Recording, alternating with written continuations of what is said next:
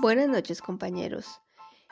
Vamos a hablar hoy de la práctica educativa mediada por las TIC y en este caso mi experiencia en el aprendizaje de comunicarme creativamente. A este espacio le di el título de El precio de.